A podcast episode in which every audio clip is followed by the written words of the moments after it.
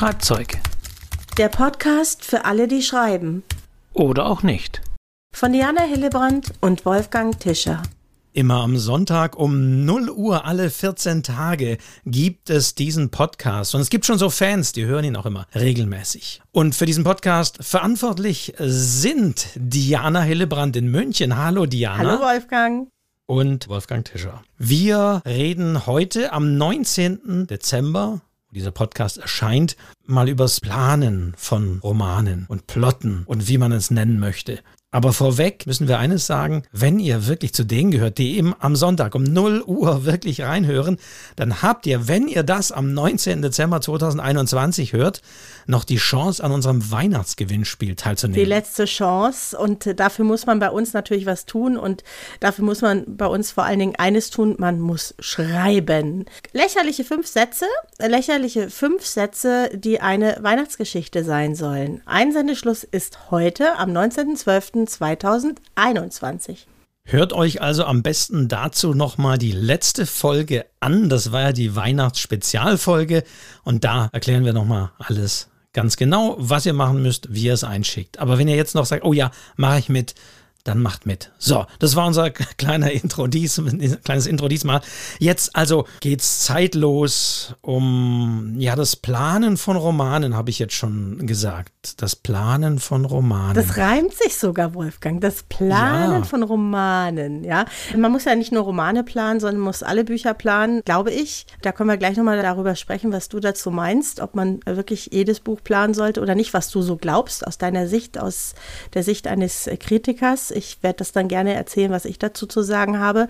Aber wir müssen noch sagen, Wolfgang, wir machen danach nämlich eine kleine Pause und dann haben wir gedacht, dann habt ihr ganz viel Zeit zum Planen von euren Büchern.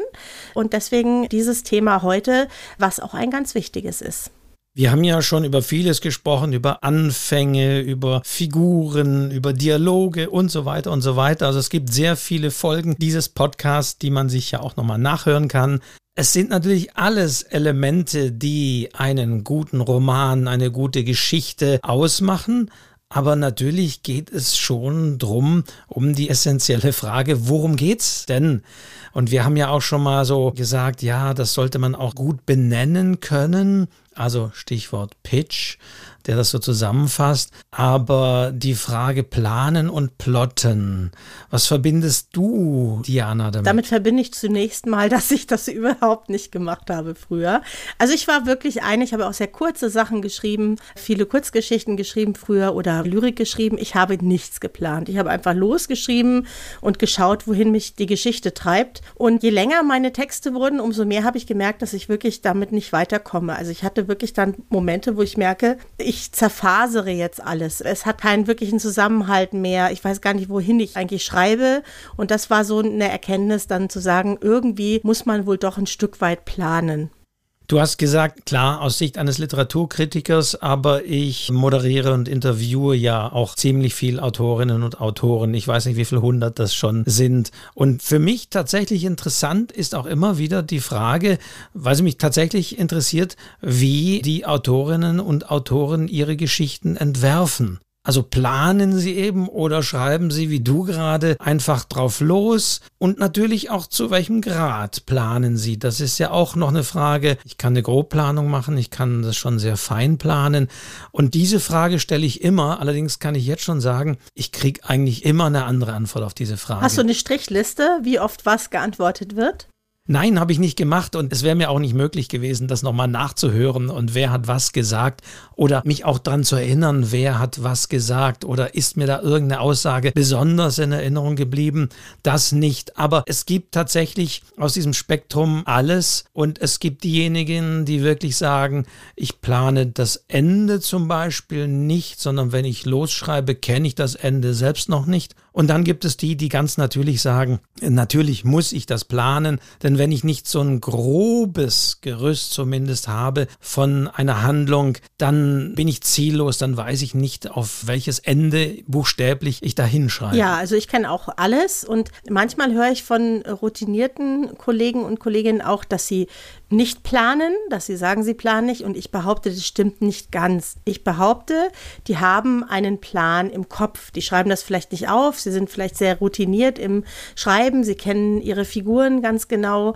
Und da ist aber meiner Meinung nach irgendein Plan ist da und nenne es im Unterbewusstsein des Schriftstellers, der Schriftstellerin und dann wissen die schon, wohin es gehen soll. Für mich kann ich auf jeden Fall sagen, dass ich es sehr, sehr schwer finde, ein Buch zu schreiben, vor allen Dingen ein längeres Buch, ohne wenigstens ein Minimum zu planen. Also ohne zumindest so ein Minimum zu haben, was ich weiß, was passieren wird und worauf ich zuschreibe. Weißt du, ich glaube, das ist so ein Punkt, dass man nicht so völlig in den luftleeren Raum schreibt. Aber es gibt Leute, die sagen, ich glaube, ist das nicht auch der der, der, der, der kriminellen Thriller-Autor, ganz bekannt, hilf mir mal kurz, mir fehlt das Wort.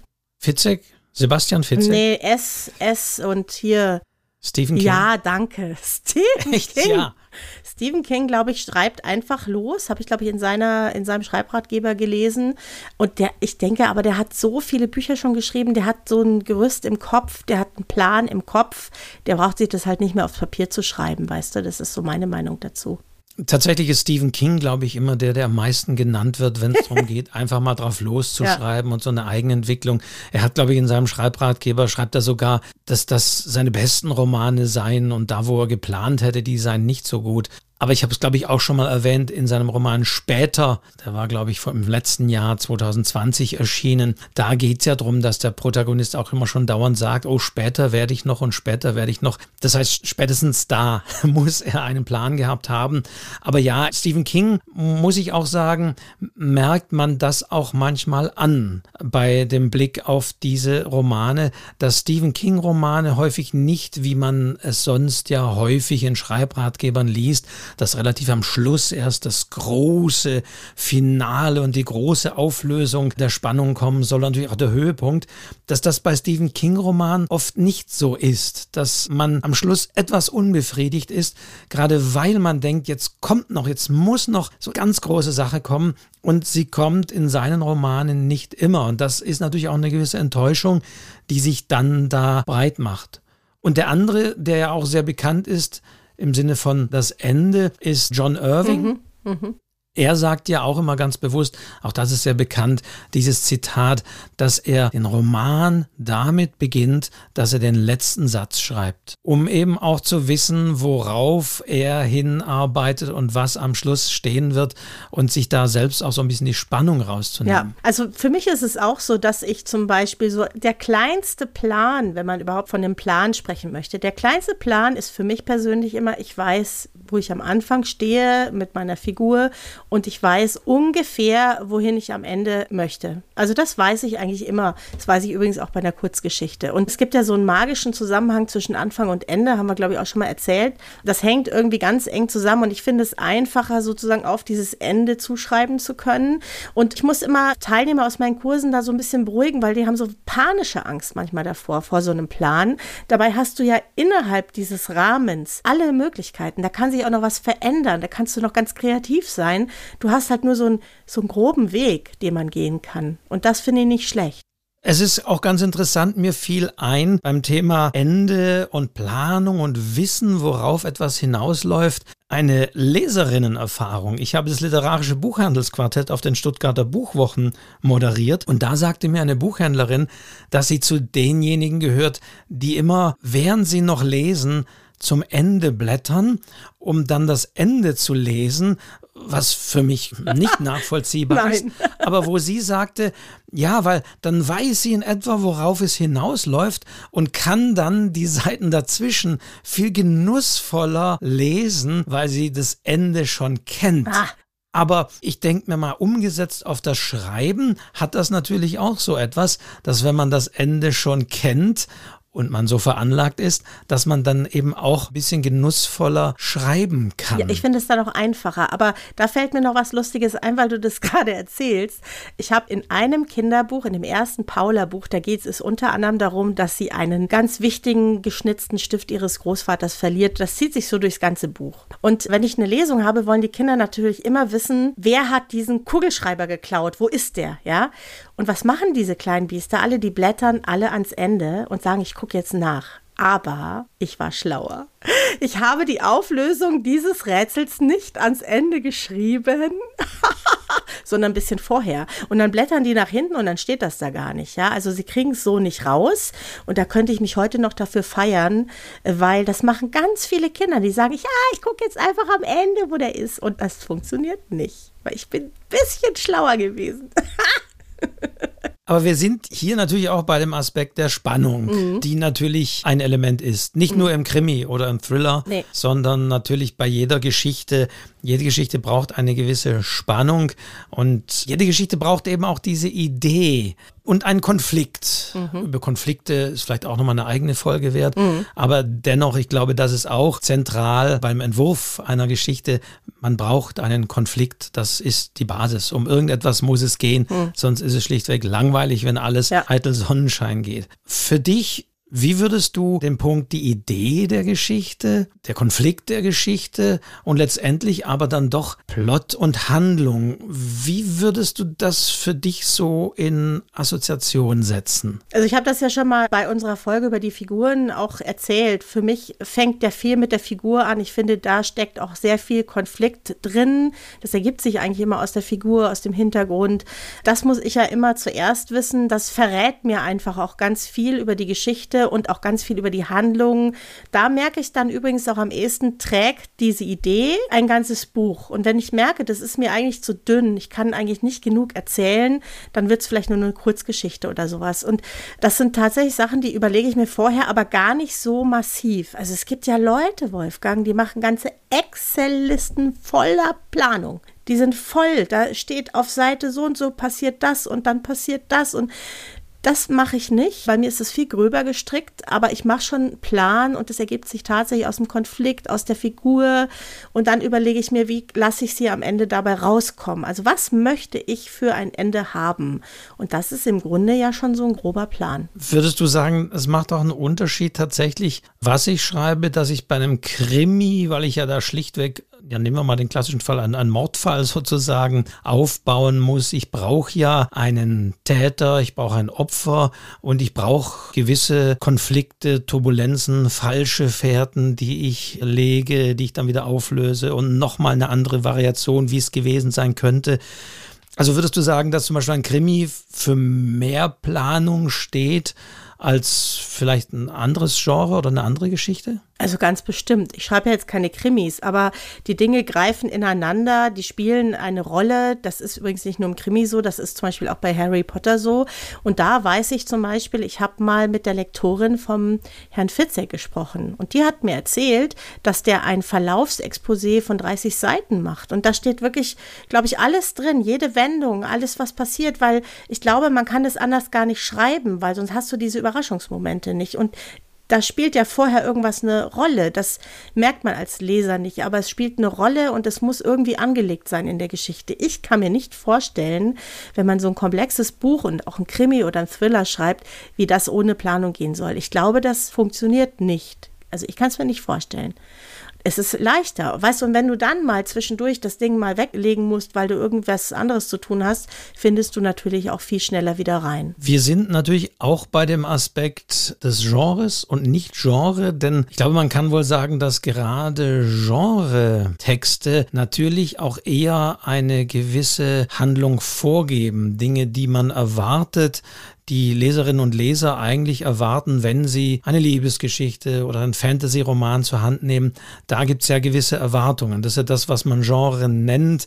Das heißt, man hat da so ein gewisses, ja, einen gewissen Werkzeugkasten, sage ich mal, wo man weiß, das wird vorkommen, das wird passieren und auch gewisse Erwartungen, die man wiederum als Autor ja schon idealerweise würde ich mal sagen erfüllen sollte. Man kann zwar immer Dinge auch brechen, aber das macht wiederum Genre aus, dass gewisse Regeln da eigentlich fester definiert sind. Also du hast ja auch schon Liebesromane und so weiter geschrieben. Ja. Ich denke, da ist ja euch ganz klar, da macht man sich, ich sag's immer ein bisschen unbeliebt, wenn am Schluss zum Beispiel alle tot sind. Ja, das wäre sehr schlecht und weißt du, da geht's halt um so Sachen wie, da darf es nicht nur einen Mann geben, sondern da müssen es halt mehrere sein, ja, damit der Leser nicht sofort weiß, wer ist es denn nun, ne? Der Mann der Träume zum Beispiel. Oder da passiert ja auch eine ganze Menge. Auch ein Liebesroman soll ja eine gewisse Tiefe und eine Spannung haben. Und das habe ich mir durchaus überlegt. Ich habe mir wirklich überlegt, was passiert da. Das ist ganz geheimnisvoll. Da geht es ja um so Bilder, die da auftauchen von einem Maler.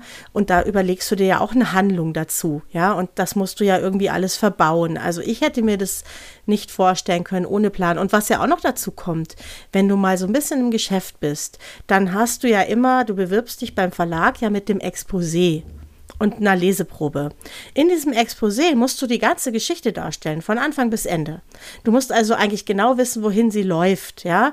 Und dann schickst du noch 30 Seiten und dann entscheidet ja ein Verlag, kauft er das ein oder kauft er das nicht ein. Das heißt, du musst dir sowieso wirklich Gedanken darüber machen, wie dieses Buch verlaufen will. Aber du hast innerhalb dieser Geschichte trotzdem total viel Freiheit. Da passieren auch Sachen, die du nicht planen kannst und die man auch nicht geplant hat, weißt du? Es geht jetzt aber darum, tatsächlich auch innerhalb der Geschichte natürlich diese Wendungen einzubauen. Mhm. Klassischerweise kennt man die ja auch bei Filmen und so weiter oder selbst beim Tatort, wo man weiß, der Täter, der um 21 Uhr definitiv im Fokus der Ermittlungen ist, ist es wird es nicht sein, weil es geht ja noch bis um bis 21.45 also das, da haben wir wieder Genre und ganz hm. klare Erwartungen. Also das ist schon der Punkt die Zeit zwischen Anfang und Ende natürlich dann auch entsprechend spannend zu befüllen. Also und wie gesagt, mit Spannung meine ich jetzt nicht unbedingt Krimi-Spannung, sondern egal, was das auch ist. Kann auch also auch ein Melodram sein. Das hat ja auch eine gewisse Spannung. Ja, Kinderbücher. Du, Kinderbücher. Kinder langweilen sich zu Tode, wenn das nicht irgendeine gewisse Spannung hat. Ja, die wollen auch unterhalten werden. Die wollen nicht wissen, was da jetzt genau passiert. Also da musst du dir auch ordentlich was einfallen lassen, damit du die bei Laune hältst. Das ist aber das Problem, was auch entstehen kann und was ich als Leser auch ab und zu feststelle, wenn man so merkt, naja, ja, da tut sich jetzt nicht viel. Also die, der berühmte Satz, da hätte man auch ein paar Seiten streichen können.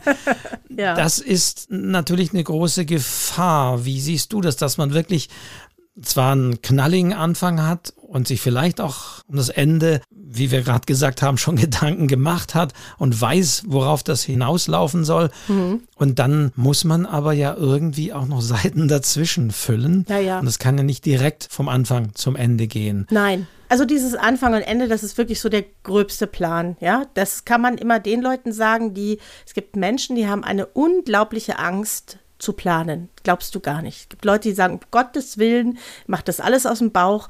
Und das ist dann immer mein Argument, dass ich sage, überleg dir mal einen Anfang, überleg dir mal ein Ende. Ja, dann kommt, damit kommen die klar.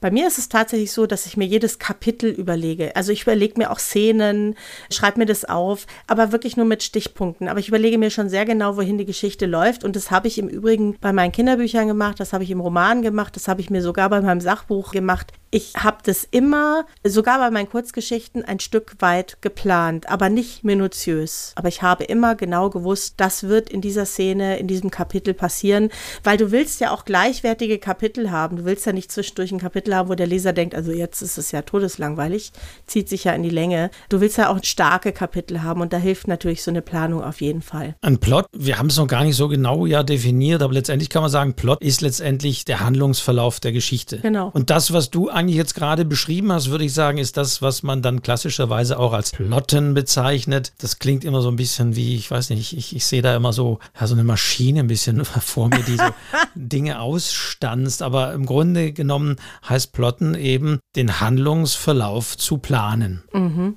Und da gibt es Leute, wenn du das Wort nur in den Mund nimmst, das böse P-Wort, dann sind die fertig mit der Welt. Ja, also dann sagen um Gottes Willen, das will ich auf gar keinen Fall. Die fühlen sich eingeschränkt in ihrer Freiheit, in ihrer Kreativität, wenn man sagt, überleg dir doch ein bisschen was. Und die wissen nicht, dass du, auch wenn du das ein Stück weit plottest und planst, dass du trotzdem noch alles Mögliche machen kannst. Du planst ja nicht jede einzelne Nebenfigur und jedes Setting, sondern du hast ja nur, sag ich mal, den groben Verlauf, ja, mit ein paar Wendungen und ein paar Dingen, die einfach wichtig sind für diese Geschichte und die auch wichtig sind übrigens für wann erzähle ich das. Du hast ja in der Mitte von dem Buch immer so einen Höhepunkt. Ja, auf den kannst du ja zuarbeiten. Und da hilft es total. Und diese Angst zu nehmen, ist manchmal eine ganz schwierige Aufgabe in meinen Schreibkursen, weil das ist das häufigste, was ich höre, ist, nein, ich schreibe alles aus dem Bauch, ich will überhaupt nichts planen. Also da sind wir wieder bei diesem klassischen Genie-Gedanken. es ist alles Inspiration, es wird mir alles von wo auch immer herkommend eingegeben und meine Hand bringt es zu Papier versus, nein, Schreiben ist auch Handwerk, man muss ein paar Dinge beachten mhm. und da sind wir wieder beim Plotten. Mhm. Klar, es klingt so ein bisschen nach Bauanleitung, nach vorgefertigter Lego-Bausatz und ich bin da gar nicht kreativ, aber ich bin ja selbst derjenige oder diejenige, die diese Anleitung entwirft. Also insofern folge ich ja meiner eigenen Anleitung. Ja, und du kannst ja da auch wirkliche Überraschung aufbauen. Und wenn du merkst, etwas funktioniert nicht, kannst du auch während des Schreibens da was verändern und sagen, Mensch, jetzt habe ich eine viel bessere Idee. Ja, das ändere ich nochmal. Das ist ja so ein Schaffensprozess, der ist ja nicht in Stein gemeißelt, ja.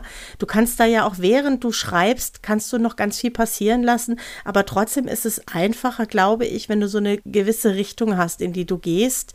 Aber natürlich auch mit dem Hinterkopf, dass der Leser nicht alles voraus vorausplant, also dieses Plan am Reißbrett und man weiß als Leser eigentlich schon, was passiert, das ist natürlich auch totlangweilig. Also es sollten schon auch irgendwie Dinge sein, mit denen man vielleicht nicht unbedingt rechnet. Natürlich können wir unsere Hörerinnen und Hörer auch immer wieder auffordern, wenn ihr das ganz anders seht oder wenn ihr eigene Schreiberfahrung habt oder Plotten Plot-Erfahrungen.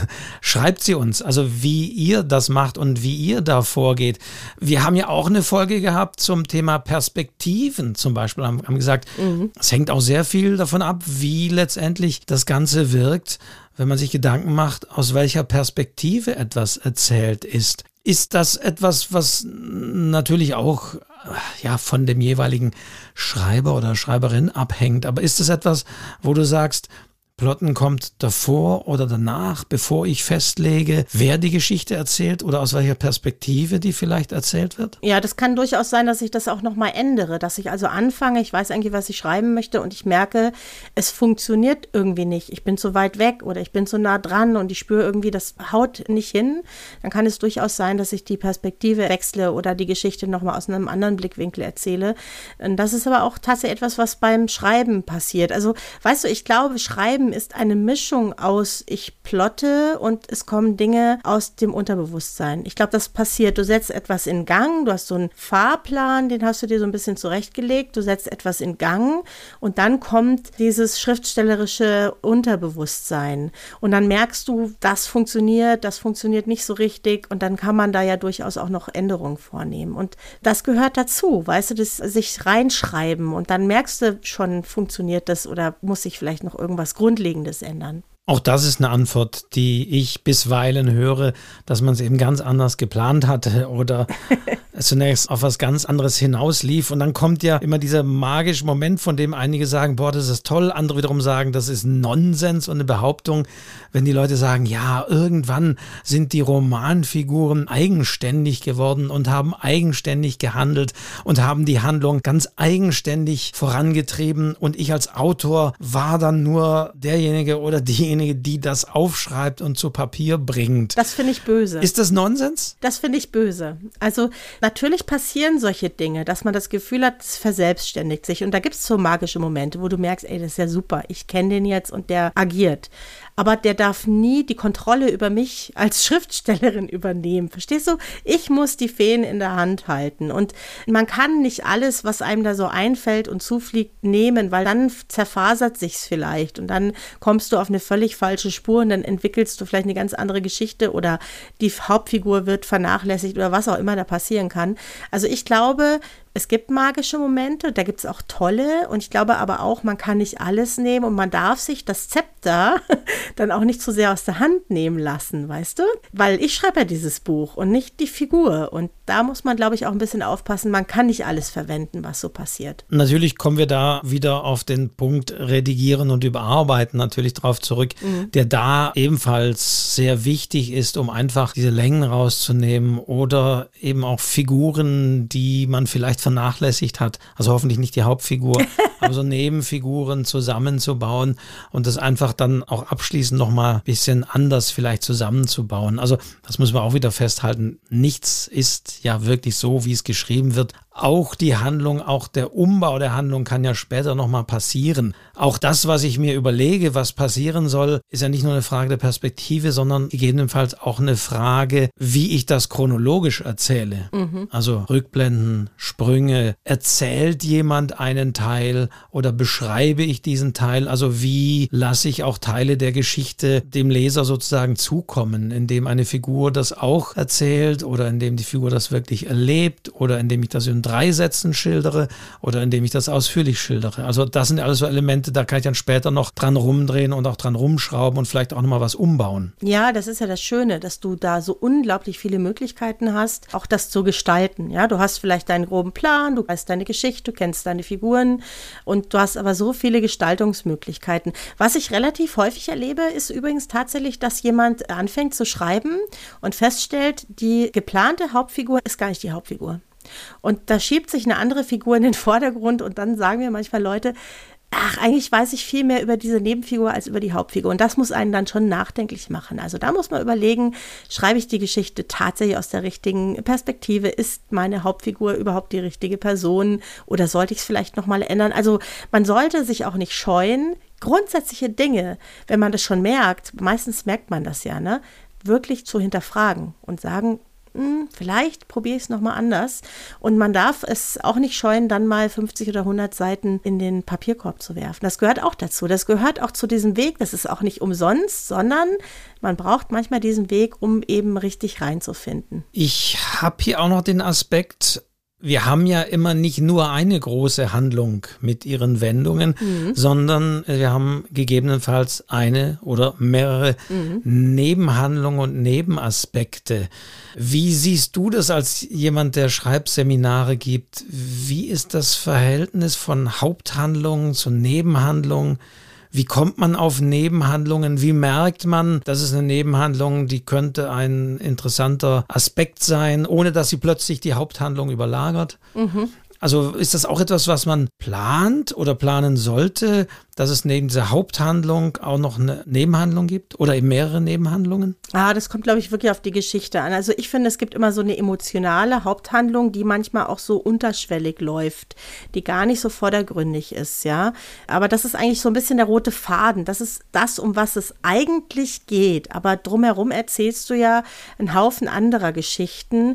Manche ergeben sich tatsächlich auch ein bisschen beim Schreiben oder aus den Nebenfiguren heraus. Manche haben aber vielleicht schon in der der Vergangenheit stattgefunden und spielen dann eine Rolle.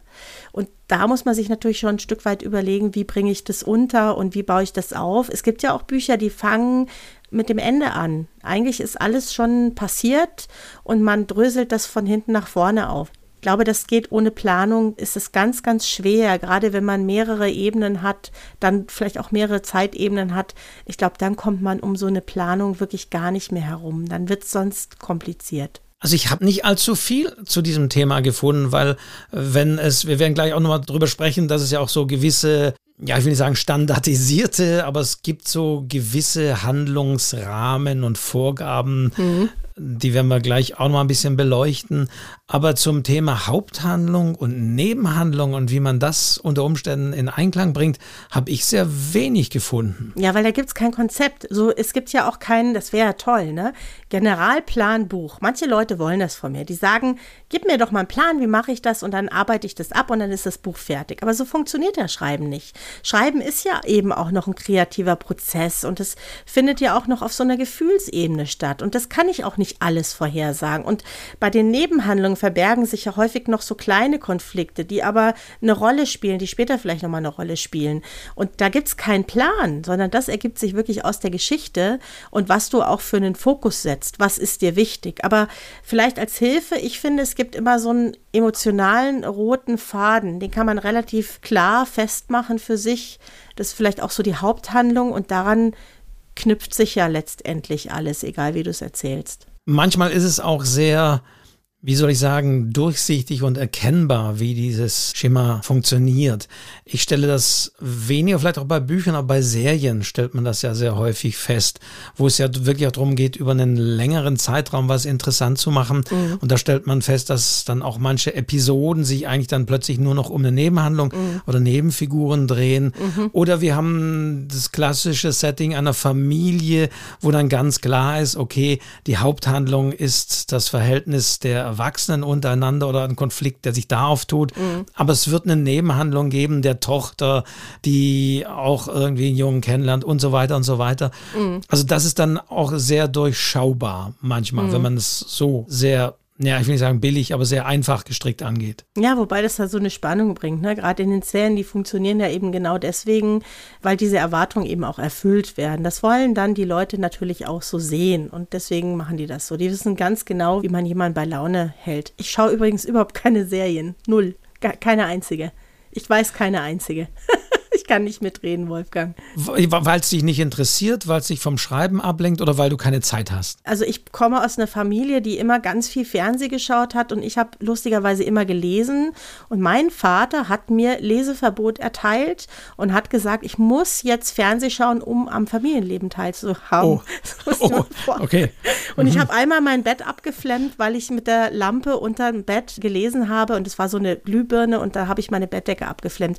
Ich kann es dir nicht sagen ich will jetzt nicht sagen, dass es mich langweilt, weil es gibt sicher ganz, ganz tolle Serien, aber das fesselt mich nicht so sehr, wie mich beispielsweise Bücher oder Musik fesseln. Also ich mag einfach andere Sachen lieber. Gut, also wir wollen ja auch gar nicht über Serien reden, sondern in diesem Podcast geht es ja um das Schreiben und Geschichten erzählen. Ja. Aber zumindest Haupthandlung, Nebenhandlung. Ich finde, in manchen Serien, die du nicht kennst, aber kann man das sehr gut erkennen, dass es da wirklich manchmal so auch wie soll ich sagen, so ein Faktor ist, um einfach nochmal eine Folge mit reinzubauen. Aber schaust du es trotzdem? Schaust, du schaust es trotzdem, oder? Ob ich sehr, ah. generell Serien schaue. Ja, du schaust es auch, obwohl du das durchschaust, oder? Ja, leider schaue ich die wenigsten Serien tatsächlich zu Ende. Ach. Also das ist tatsächlich so, dass ich bei Serien sehr häufig Wobei ich sagen muss, manchmal geht es mir auch bei Büchern so, denke, ja, okay, jetzt habe ich bis Seite 200 gelesen und jetzt weiß ich so in etwa, worum es geht. Jetzt kenne ich das Schema. Also natürlich nicht Bücher, die ich bespreche, das muss ich auch sagen.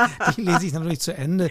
Aber Bücher, die vielleicht im Gespräch sind oder wo man Eindruck gewinnen will. Also ich gehöre mhm. nicht zu denen, die dann durchhalten. Und bei Serien ist es noch öfter so. Und ich wüsste in letzter Zeit sowieso keine Serie, die mir einfällt, wo ich länger als ein, zwei Folgen durchgehalten habe, wo ich einfach sage, nee, die Handlung, der Plot, das habe ich so durchschaut, aber es interessiert mich dann einfach nicht. Also eigentlich das Schlimmste, was, was passieren kann. Jetzt fällt mir gerade ein, ich habe gelogen. Es gibt doch eine Serie, die habe ich vor Jahren mal angeschaut, es war schon lange her, und es war Downton Abbey. Mhm. Downton Abbey habe ich mir angeschaut, das fand ich, da habe ich mir dann aber auch die Bücher gekauft, ja, weil das ist ja mit einem Riesenaufwand auch produziert worden. Das hat mich gefesselt. Da waren übrigens sehr viele, sehr überraschende Wendungen drin. Also wirklich durchgeplant, da heulst du ein paar Mal, weil du dich gerade an jemanden gewöhnt hast und der, genau der geht dann über den Jordan. Also es ist wirklich, das habe ich als sehr spannend spannend empfunden. Auch diese ganze Epoche, das hat mir gut gefallen. Ah, doch, es gibt dann eben doch eine Serie. Downton Abbey habe ich mir angeschaut. Wobei klar, da haben wir auch wieder Familiengeschichten, viele Aspekte. Ja. Und jetzt hast du aber einen Aspekt gesagt, den sollten wir doch nochmal aufgreifen. Da gehen die Leute über den Jordan. Also ich habe gesagt, klar, Genre, Liebesroman, am Schluss sollten nicht alle tot sein. Es gibt aber jetzt wiederum natürlich ganz berühmte Liebesromane, Romeo und Julia mhm. oder auch Love Story, mhm. wo am Schluss wirklich so seines Liebespaar mhm. tot ist. Mhm. Also da haben wir wieder Genre vor allen Dingen und Regeln folgen, Handlung aufbauen, Erwartungen natürlich nicht so hochschrauben, dass sie nicht erfüllt werden. Aber auf der anderen Seite kann das ja wiederum auch ein Effekt der Handlung sein, etwas reinzubauen, was eben die Leserin und der Leser nicht erwartet und damit ja. zu brechen. Ja, Romeo und Julia ist doch ich habe Rotz und Wasser geheult, wo ich das gelesen habe. Ich war fertig, ich war so fertig, es hat mich so mitgenommen. Und das ist natürlich sicher eine geplante Geschichte. Also da glaube ich jetzt nicht, dass man die mal eben beim Schreiben, das ist sicher geplant gewesen. Also gerade dieses Ende, ist sie tot, ist sie nicht tot, ja. Und du hoffst und trauerst und alles miteinander und dann geht sie letztendlich doch so dramatisch aus. Also toll, ja, kann man viel daraus lernen, glaube ich, gerade auch mal aus solchen Klassikern. Ne? Wird aber heute immer weniger gemacht, weil man dann mhm. beim zweiten und dritten Band der Reihe ein Problem hat, wenn die Figuren am Ende des ersten Bandes schon alle tot sind. Aber klar, ja. das ist so Erwartungen, Erwartungen brechen, mhm. wobei mhm. man da auch immer aufpassen muss, denn das kennt man, wenn Leute sagen, ich habe einen Roman geschrieben und das ist ganz anders und das ist ganz anders, als man es sonst kennt. Mhm. Ich glaube, das ist auch ein bisschen problematisch, wenn man auch an Verlage herangeht, weil Verlage letztendlich auch gewisse Kriterien und Erwartungen haben haben, gerade im Genrebereich. Und wenn man dann von vornherein das als seinen großen Aspekt verkauft, ja, es ist wie, aber doch ganz anders, mhm. weil dann das und das wieder erwarten passiert es ist, glaube ich, nicht immer allzu positiv, damit gleich als das große Besondere herauszustellen. Ja, also ich meine, die Verlage kennen natürlich auch wahnsinnig viel. Die kennen auch viele Sachen, die gar nicht erschienen sind. Die haben ja einen großen Bereich, in den sie da auch reinlesen können. Ich finde es eh immer so ein bisschen, also ich habe noch nie gesagt, das ist genauso wie und das ist aus dem Grund viel besser, sondern so ein bisschen Bescheidenheit schadet einem auch nicht. Und ich glaube immer daran, eine gute Geschichte wirkt aus sich heraus und dann funktioniert das auch beim Leser. Du brauchst halt auch so eine Fallhöhe, weißt du, das hat auch sowas, du brauchst so eine emotionale Fallhöhe. Da muss sich ordentlich was aufbauen, damit diese Geschichte auch dann wirklich Tempo aufnehmen kann und dann wirklich auch viel passieren kann. Es hat wieder was mit den Figuren zu tun. Ich bin ja schon ein großer Verfechter, eine Verfechterin davon, sich mit den Figuren wirklich intensiv zu befassen. Dann würde ich sagen, kommen wir doch jetzt mal ein bisschen zu so, so klassischen Strukturen, ja. oder? Was meinst du? Ja. Das sollten ja. wir jetzt mal auch nochmal erläutern, denn ich glaube, man kann nicht über Plot und Planung sprechen, ohne gewisse immer wieder gehörte Abläufe, Schemata oder so, wie immer man es nennen möchte, da einfach zu erwähnen. Möchtest du, Diana, mal den Anfang machen? Ja, das, was jeder sicher kennt, auch noch aus der Schulzeit, ist sicher die klassische Drei-Akt-Struktur. Ja, das einfachste Ding. Der Einstieg im ersten Akt, dann da auch gleich ein Wendepunkt. Im zweiten Akt ist nochmal ein zentraler Wendepunkt, ungefähr auf der Hälfte. Am Ende des zweiten Aktes auch nochmal ein Wendepunkt und dann geht es in den dritten Akt mit der Auflösung. Also das ist so der klassische Dreiakter. Manche sagen auch Anfang, Hauptteil und Schluss. ne? Aber da fehlt so ein bisschen diese Wendepunkte, die sind ja schon wichtig, dass da eben auch was in Bewegung gesetzt wird, damit man wirklich was zu erzählen hat. Und das kennt man eigentlich aus der Schule. Also es sollte natürlich eben auch innerhalb der jeweiligen Akte noch ein bisschen auch Aspekte geben. Ah. Nicht nur drei, klar. Aber genau, das ist so die klassische Dreiaktstruktur, die man genauso aus der Schule kennt. Mhm. Fällt dir ein Beispiel ein? Dreiakter? Ich glaube, das hast du fast in jedem Buch. Ja, das ist ja das Grundmodell. Ich glaube, dass viele andere Strukturen letztendlich auch darauf mit basieren. Die sind halt dann nochmal detaillierter aufgeteilt. Aber letztendlich hast du das ja in irgendeiner Form immer. Ja, also ich glaube, das kannst du auf ganz viele Bücher anwenden. Kommt natürlich auch viel aus der Dramatik, aus dem Theater und aus diesem Bereich. Da kennt man das ja auch tatsächlich. Heute im Roman steht selten Akt 1, Akt 2, Akt 3. Ja. Im Theater kennt man das noch viel mehr und tatsächlich hat man da vielleicht auch so den Vorhang so vor sich, wo man so wirklich noch sehr fast schon archaisch auf das zurückgeworfen ist. Wir sitzen da, es geht los, Vorhang geht auf, erster Akt und da passiert dieses mhm. und jenes und wir lernen die mhm. Hauptperson und das Setting kennen, lernen vielleicht auch schon den zentralen Konflikt dann gleich kennen und dann eben Vorhang zu und dann ja, zweiter Akt und so weiter. Also das ist, glaube ich, das, was man so beim, also ich zumindest, wenn ich ein Thema höre, in, in, in drei Akten, dann sehe ich ja sofort hm. Theater, Vorhang und mehr tatsächlich auch diese Struktur vor mir als vielleicht zunächst im Roman. Mhm. Was einem da vielleicht ein bisschen helfen kann, das passt eben auch ganz gut zu diesem Dreiakt, ist, dass man ungefähr auf der Hälfte eines Romans, also in der Mitte des Buches, man weiß ja meistens ungefähr, wie viele Seiten man schreiben möchte, ist die Figur am weitesten davon entfernt, was sie eigentlich will oder glaubt zu wollen. Das finde ich ist ein ganz guter Tipp, ja, für so eine dramaturgische Planung. Und wenn du merkst, also mein Buch soll 300 Seiten haben, ich bin jetzt auf Seite 200, dann kann ich ungefähr sagen, also ist das jetzt so? Kann ich so ein bisschen reinfühlen oder habe ich zu viel Längen? Ist zu wenig passiert? Ist es zu wenig dramatisch? Da haben wir ja schon das Wort Dramatik. Und dann schreibt man ja fast schon wieder so ein bisschen auf das Ende zu. Und das kennt man eigentlich auch von einem Buch, allein schon, wenn man sich immer die Seiten anschaut.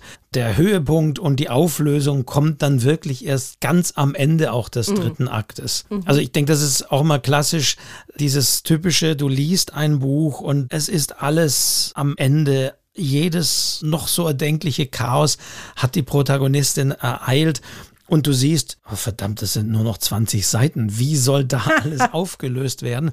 Also ja. das ist ja häufig so der Fall, aber das folgt natürlich diesem klassischen, dass wirklich man von diesem Höhepunkt, es kann natürlich dazwischen welche geben, mhm. aber das Hauptding kommt wirklich erst ganz am Ende und nicht am Anfang von Akt 3. Ja, so ist es, so ist es. Und jetzt finde ich es aber auch nicht gut, wenn man schreibt, dass man sozusagen sich so eine Art Rechenschieber dahinstellt und sich überlegt, wie, wie baue ich das jetzt auf. Ich finde es eigentlich fast besser, das so im Rückblick dann zu gucken. Ne? Funktioniert das einigermaßen? Habe ich so Spannungsmomente? Sind die Kapitel auch wirklich gleich stark? Habe ich meinen Höhepunkt ungefähr auf der Mitte und solche Sachen? Aber das jetzt sozusagen daran zu konstruieren, halte ich für keine so gute Idee meistens hat man ja schon auch ein bisschen Gefühl dafür, weißt du? Das kennt man ja auch aus anderen Büchern eigentlich. Das heißt, du würdest das wiederum gar nicht rannehmen, diese Struktur so deutlich? Ja, weißt du, Geschichten schreibt man, das ist so eine schwere Frage, die schreibt man nicht an so einem Reißbrett. Ich glaube, man hat das ein Stück weit ja auch ein bisschen verinnerlicht. Und zwar aus den Geschichten, die man schon geschrieben hat,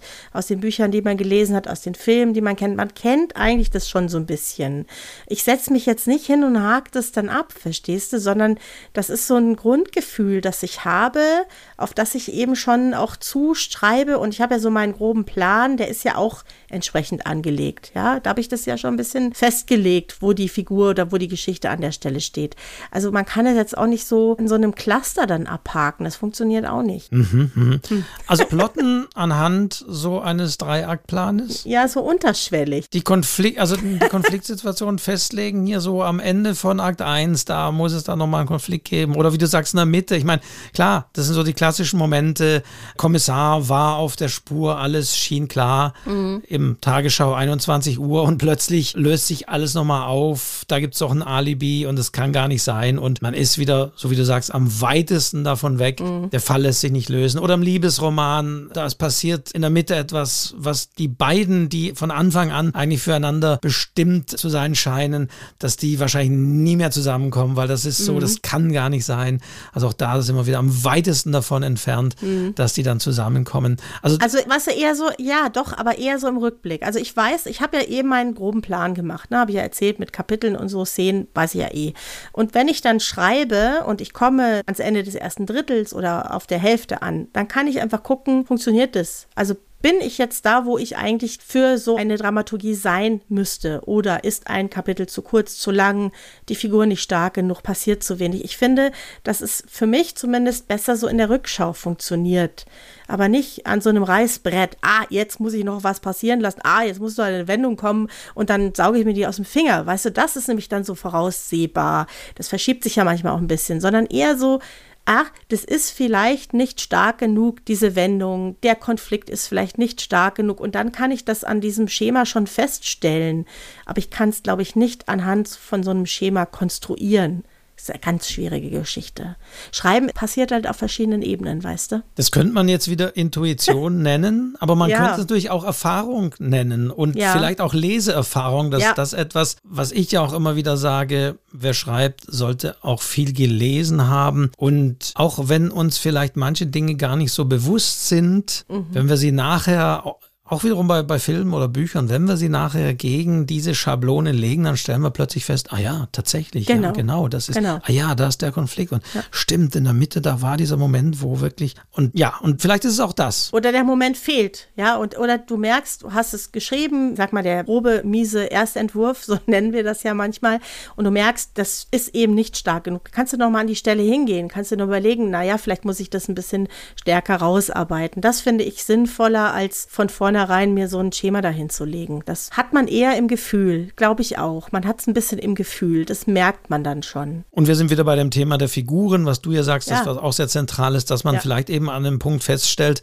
da muss einfach der Antagonist noch ein bisschen eine Geschichte bekommen, weil mhm. das ist noch nicht ganz so glaubhaft. Wir müssen da noch ein bisschen den Konflikt erhöhen genau. an der genau. Stelle. Und deswegen brauche genau. ich noch dieses oder jenes und brauche da vielleicht noch mal ein Kapitel, wo ich das noch ein mhm. bisschen ausarbeite. Genau. Und das kann man ja machen. Man kann ja auch Szenen schreiben, verschieben. Es gibt auch Leute, die verschieben die Kapitel und verändern ihre Bücher so, legen sie auf, in Szenen auf dem Boden und schieben die hin und her.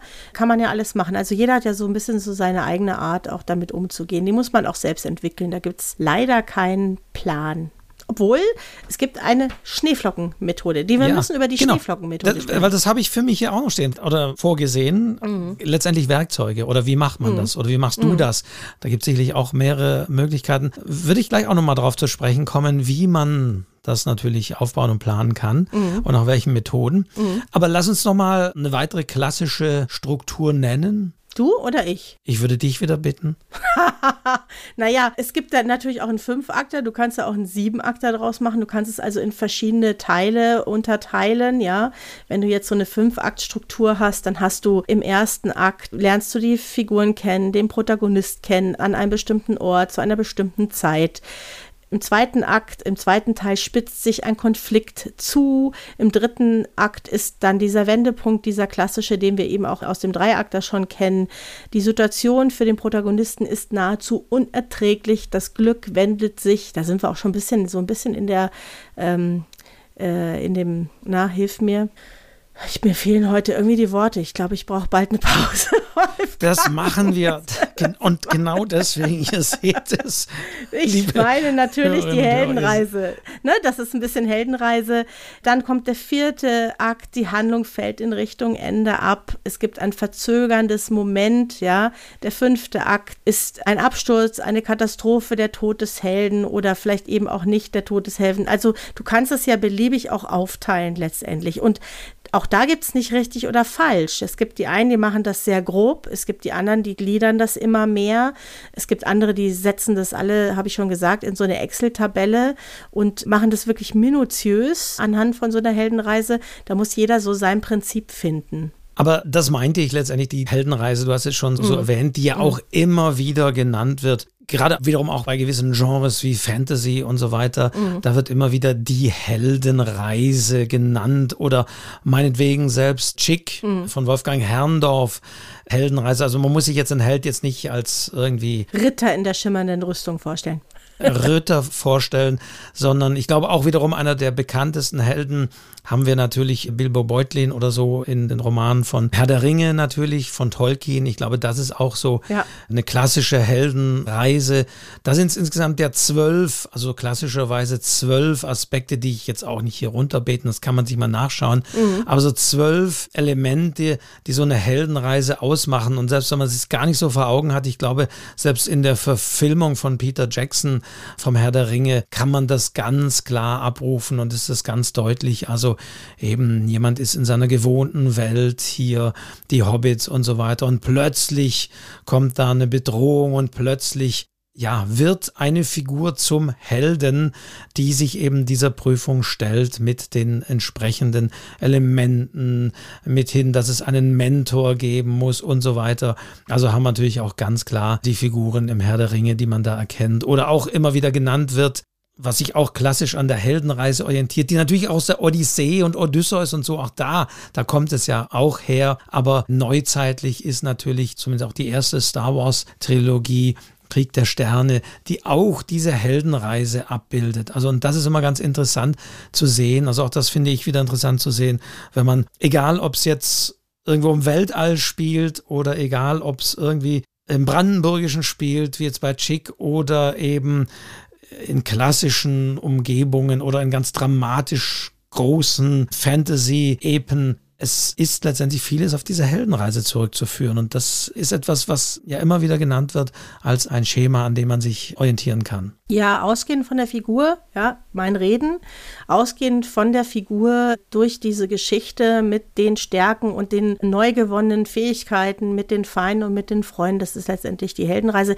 Es suchen offensichtlich so viele nach so einem Plan, dem man folgen kann. Und da ist die Heldenreise natürlich schon sehr gut geeignet. Ja, aber auch nicht für alle Bücher. Es funktioniert jetzt nicht für alle Bücher und auch nicht für alle Geschichten.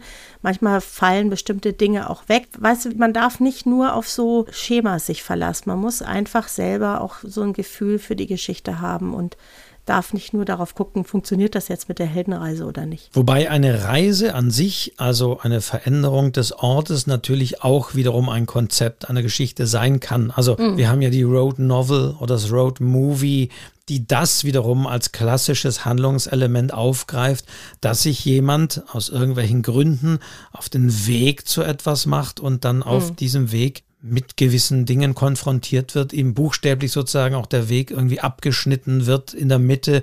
Also die Heldenreise muss jetzt nicht eine wirkliche Reise sein, wie sie es zum Beispiel ist, aber sie kann es oder sie ist es sehr häufig, dass sie tatsächlich auch mit der Veränderung des Handlungsortes zu tun hat, weil auch da haben wir natürlich wieder ganz andere Geschichten. Wir haben so klassisch aristotelisch irgendwie die Einigkeit natürlich auch irgendwie von Ort, Handlung und Zeit. Und wiederum kann das natürlich auch sehr breit angelegt sein. Ja. Aber die Heldenreise immer wieder, immer wieder gern genannt. Ja, ist in aller Munde. Genauso wie, und das ist vielleicht jetzt ein schöner Abschluss auch hier für unsere letzte Winterfolge, hätte ich jetzt was gesagt, Wolfgang. Und zwar die Schneeflockenmethode. Da bin ich auch damals drüber gestolpert, kennt inzwischen auch fast jeder, hätte ich gesagt. Ne? Die Schneeflockenmethode geht zurück auf den Amerikaner. Ich weiß nicht, wie man ihn richtig ausspricht. Randall Inger Manson, keine Ahnung der sich überlegt hat, dass man das ja so wie Schneeflocken sehen kann. Und da würde ich jetzt ganz kurz wirklich, weil das für viele sehr interessant ist, das mal mit ein paar Sätzen zusammenfassen, was er sich überlegt hat, weil das ist tatsächlich ein bisschen, wie baue ich mir ein Buch. Das ist tatsächlich so ein bisschen was wie ein Bauplan, in den diese ganzen Dreiakt, Fünfakt-Strukturen einfließen und die Figurenentwicklung, aber er hat es mal sozusagen als Plan zusammengestellt. Und das würde ich jetzt mal eben kurz zusammenfassen. Ich hoffe, dass ich das kurz hinkriege. Also der sagt, im ersten Schritt soll man sich eine Stunde Zeit nehmen und eine Einsatzzusammenfassung des geplanten Romans schreiben. Ist übrigens manchmal gar nicht so einfach. Der Pitch. Das ist so ein bisschen was wie ein Pitch. Genau, mhm. so ist es. Mhm. Ne? Haben wir schon gehört. Dann im zweiten Schritt sagt er, nehmen Sie sich eine weitere Stunde Zeit, um aus diesem Satz des ersten Schrittes einen Absatz mit fünf Sätzen zu machen. Das ist noch mehr Pitch. Ne? Also mit einem Wendepunkt, da hast du schon den Ausgang. Pitch in Richtung Exposé sozusagen. Wendepunkt der Geschichte, das hat schon was von Dreiakt, Fünftakt, Struktur, ne, was so Zusammenfassung dann da steht. Der dritte Schritt, ja. Er legt großen Wert auf den Charakter, auf die Figur. Nehmen Sie sich ebenfalls eine Stunde Zeit, um folgende Punkte abzuarbeiten. Geben Sie der Figur einen Namen. Schreiben Sie die Geschichte in einem Satz aus Sicht dieser Figur. Was will sie allgemein erreichen? Was will sie konkret? Was hindert sie daran? Was wird sich im Laufe der Geschichte verändern? Was hat sie gelernt? Da musst du schon richtig drüber nachdenken, ja? An vierter Stelle sagt er, aus jedem einzelnen der fünf Sätze wird nun ein ganzer Absatz, also der, wie so eine Schneeflocke, ne, so von innen nach außen, die sich jetzt so ausbreitet. Es wird also auch textmäßig immer mehr.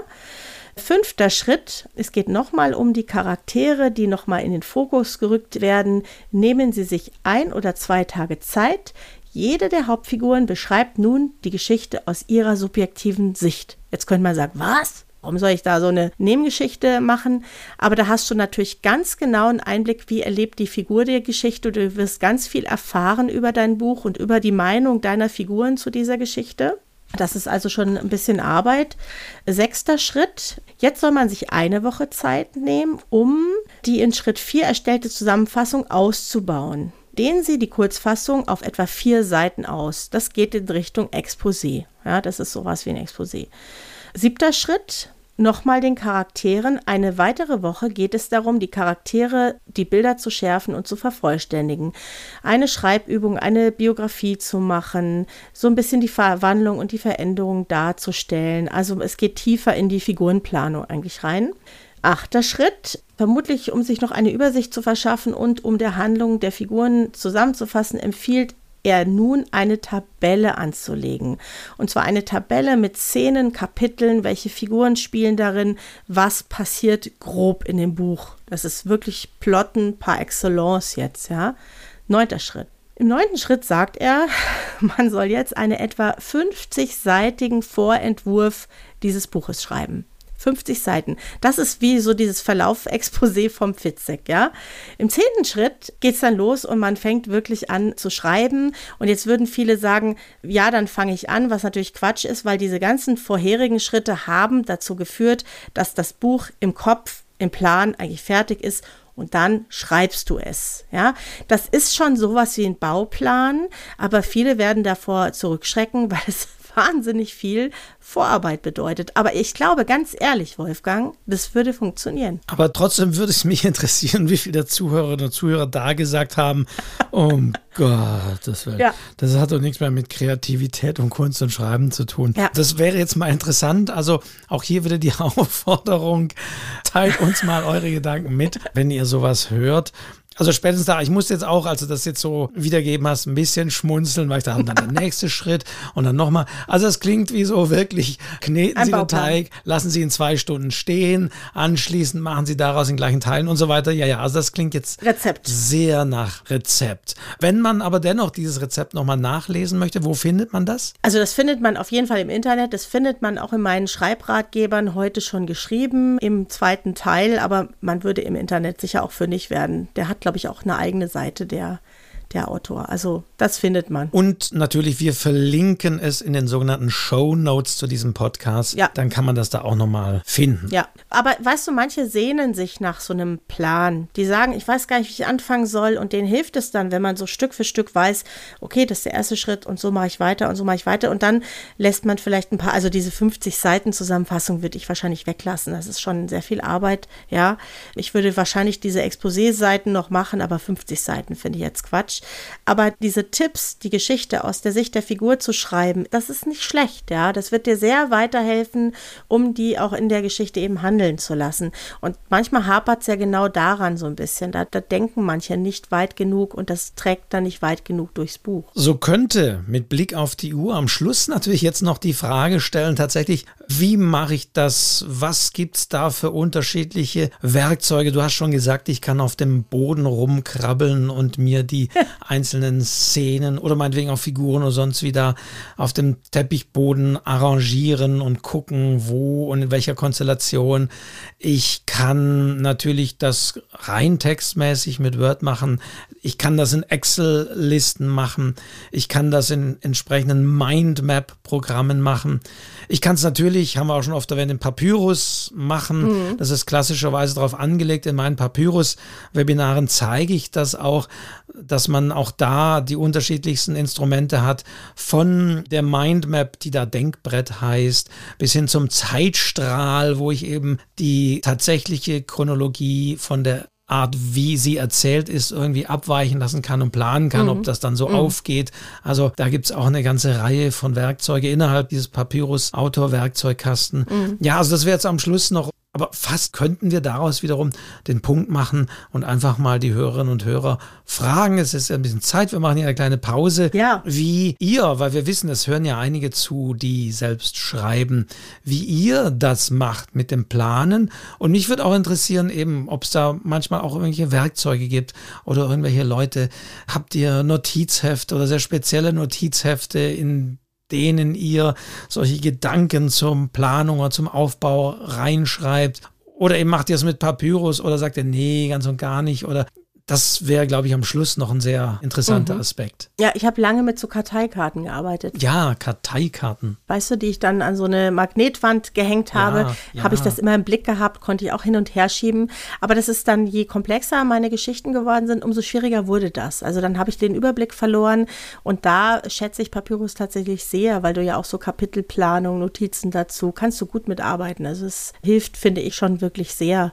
Auch die anderen Programme, ne, müssen wir auch mal erwähnen. Es gibt ja auch noch Drivener, es gibt Drama Queen, es gibt inzwischen mhm. eine ganze Menge Programme, die in diese Richtung gehen. Da kann man so ein bisschen gucken, was einem da am meisten liegt. Und das kann einen schon sehr unterstützen. Nur das Schreiben, das müssen wir eben letztendlich selber machen. Wir können nicht alles am Reißbrett planen. Es passiert auch noch viel in der Seele, im Herzen und im Unterbewusstsein. Und ich glaube, das ist das, was letztendlich auch ausschlaggebend ist. Deswegen können auch Computer, glaube ich, nicht wirklich gute Bücher schreiben. Das fehlt. Jetzt lachst jetzt du so hast du Jetzt hast du diesen Schluss konstruiert, indem du als Auflösung gebracht hast, das, worüber wir die letzte Stunde geredet haben, vergesst es einfach.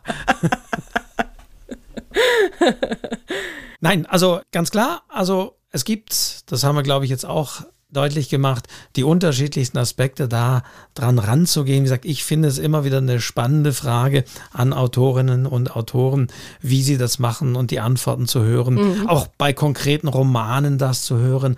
Auch manchmal zu merken, wann was geplant ist. Also das wird häufig von Autorinnen und Autoren nicht immer auf der Bühne mir erzählt. Aber wenn ich manchmal sowas andeute, da kommen durchaus hinterher dann mal Autorinnen und Autoren sagen, ja, sie haben da den Aspekt, ja, das, da habe ich schon an der Stelle, äh, da habe ich lange überlegen müssen und ja, da habe ich den Roman auch mal ein Vierteljahr weggelegt und dann, ja, das merkt man vielleicht dem schon an.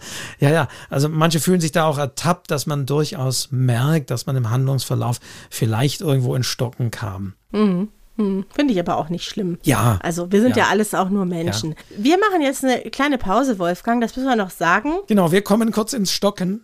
Wir kommen kurz ins Stocken. Gepla aber geplant, aber geplant.